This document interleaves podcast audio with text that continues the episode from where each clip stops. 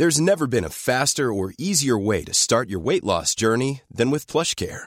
PlushCare accepts most insurance plans and gives you online access to board-certified physicians who can prescribe FDA-approved weight loss medications like Wigovi and Zepbound for those who qualify. Take charge of your health and speak with a board-certified physician about a weight loss plan that's right for you. Get started today at plushcare.com slash weight loss. That's plushcare.com slash weight loss. plushcare.com slash weight loss. Hola a todos, ¿cómo están? Sean bienvenidos a un nuevo episodio de Oyendo Letras, un espacio del Universal de lectores para lectores. Yo soy Deyanira Castillo y en esta ocasión les traigo la reseña de El Año de Gracia, escrito por Kim Liggett. Así que pónganse cómodos, preparen su separador e imaginen Oyendo Letras. Imagina, vive, siente. Oyendo letras. ¿Dónde me quedé? Ah, ya.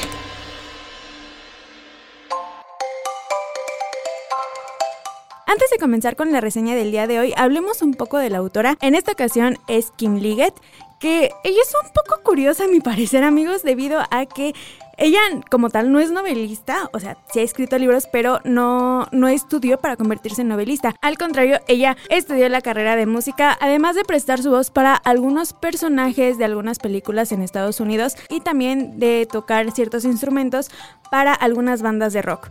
Gracias a esto, Kim Liggett también logró desarrollar muchísima imaginación para crear historias que se han vuelto bastante famosas. Algunos libros que ha escrito es Sangre y Sal, Corazón de Ceniza, La Última Cosecha, que de hecho esta novela ganó un premio Bram Stoker. También ha escrito Los Desgraciados y El Año de Gracia, que es el título del que vamos a hablar el día de hoy. Pero, ¿de qué trata? Sinopsis. Sinopsis.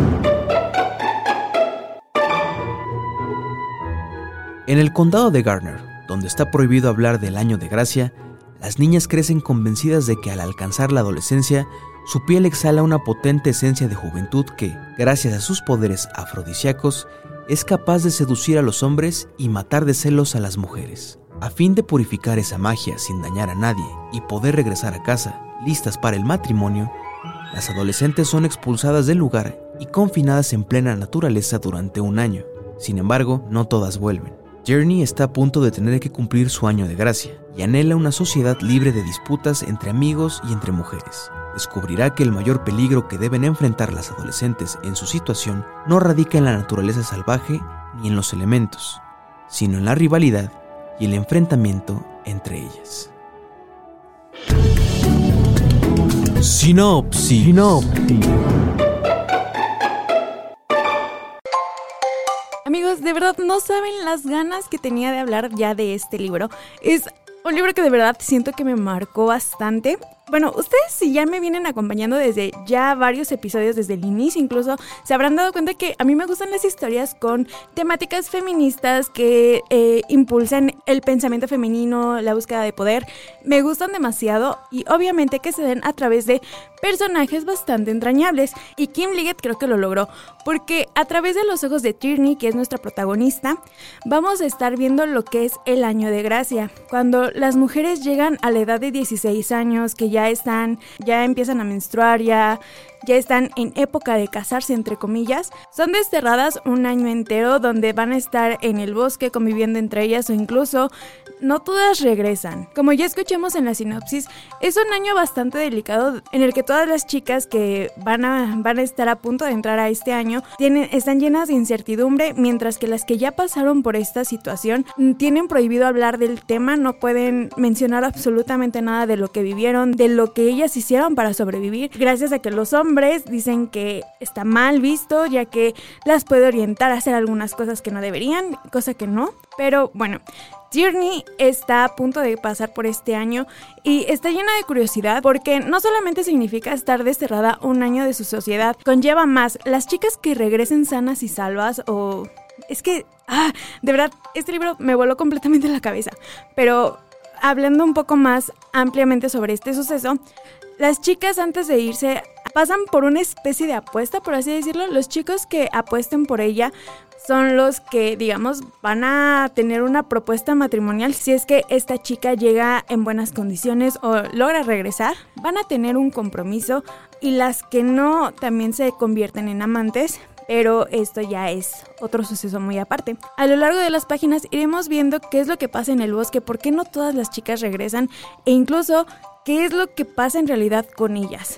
Y siendo sincera, este libro me gustó bastante ¿por qué? porque aquí logramos tocar en parte el tema de la sororidad. En el libro todas las chicas están enojadas entre ellas. ¿Por qué? Porque tienen esa envidia o esa, esa obligación de que yo tengo que valerme por mí misma. Sin importar la gravedad de las cosas, tengo que, que ver solamente por mí misma.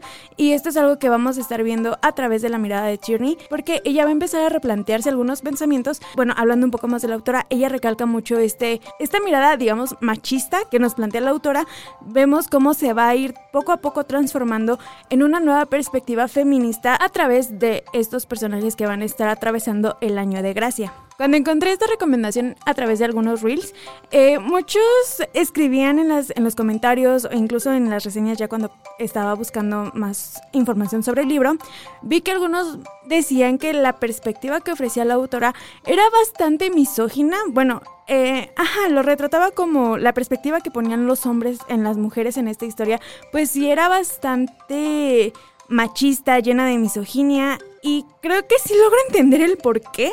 Más adelante les estaré explicando por qué sí se caracteriza, bueno, en la jerarquización de esta sociedad vemos cómo se va construyendo esta sociedad, cómo sí se marca esta separación entre las mujeres. Muchos ya hemos escuchado este término de misoginia, pero a lo mejor no nos queda completamente claro de qué significa o incluso su origen. Así que vamos a escuchar un poco más al respecto.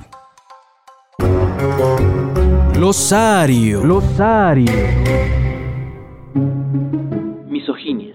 La palabra está formada por la raíz griega miseo, que significa odiar, y gine, cuya traducción sería mujer, y se refiere al odio, rechazo, aversión y desprecio de los hombres hacia las mujeres, y en general hacia todo lo relacionado con lo femenino.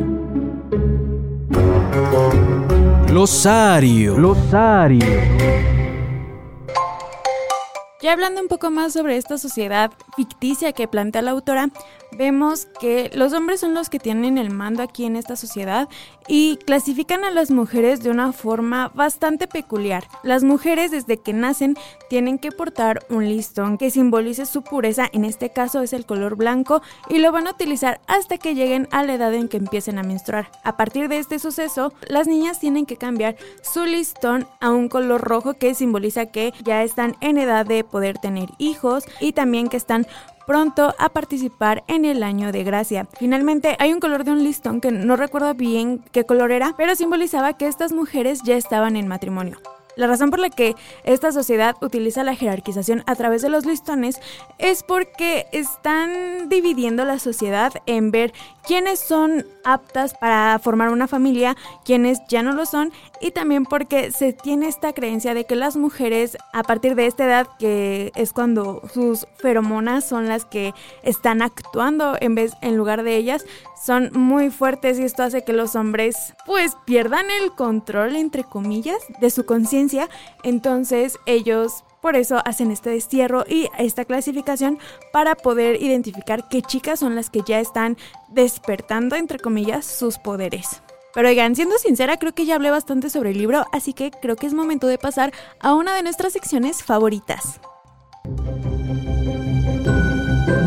¿A qué canción te suena? ¿A qué canción te suena?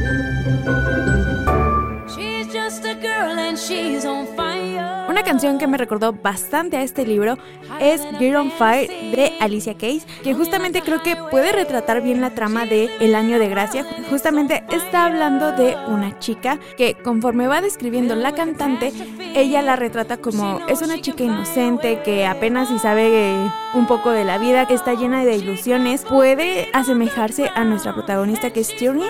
Ella pues está ilusionada con diferentes cosas, es una adolescente que apenas está empezando a conocer un poco más sobre el mundo y que tiene que exponerse a una situación un tanto difícil por un año que es estar lejos de su familia, que tiene que estar en enemistad con todas las chicas que ella considera sus amigas o incluso su mejor amiga, esta lucha entre chicas que también pues se ve forzada a, a, tener que surgir gracias a una ideología machista que si bien no se menciona en la canción, creo que también se puede hacer referencia a que la cantante hay una parte donde dice, ella tiene un brillo en los ojos, una chispa en los ojos que quema. Y justamente los hombres en este libro mencionan mucho que las mujeres tienen un poder especial que hace que ellos pues pierdan el control sobre sí mismos y por eso las tachan como de brujas prácticamente. Cosa que en realidad no tiene tanto sentido, pero vemos que a final de cuentas como en esa sociedad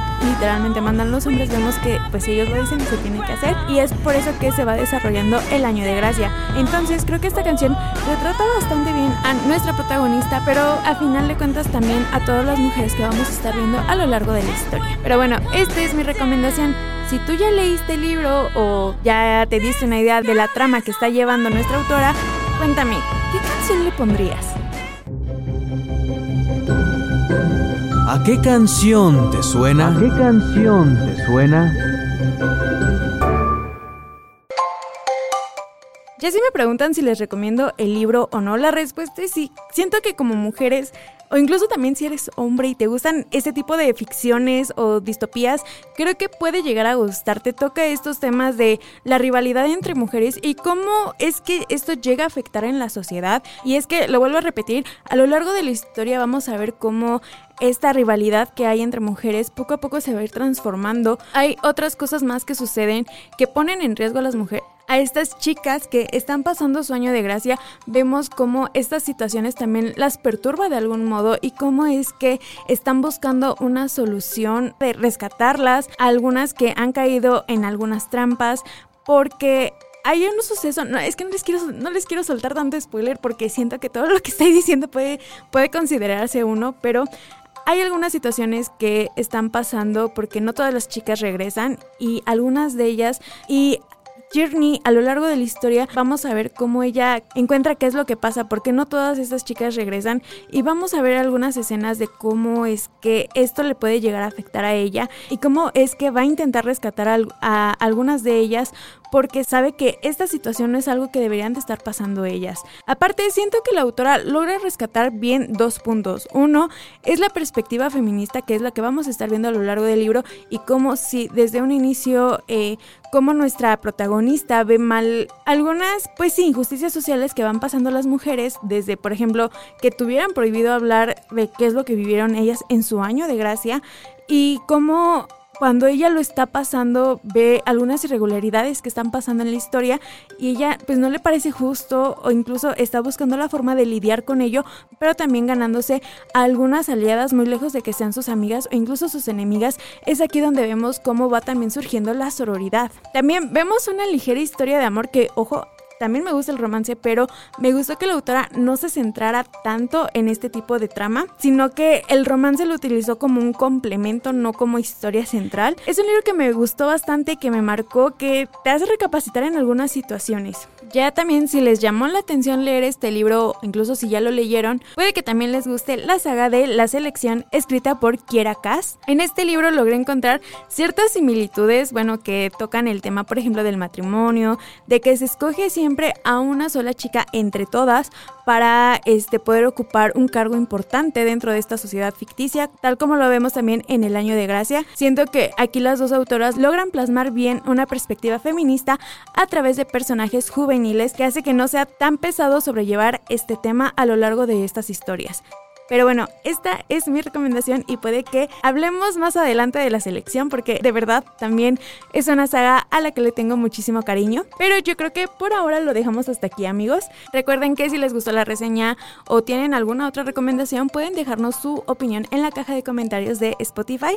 También les recuerdo que nos pueden escuchar en diferentes plataformas como Spotify, Google Podcast y Apple Podcast y que todos los miércoles a partir de las 7 de la mañana encuentran un nuevo episodio de su podcast favorito. Por ahora, coloca tu separador y la próxima semana no te olvides de seguir oyendo letras. Nos vemos. Imagina, vive, siente.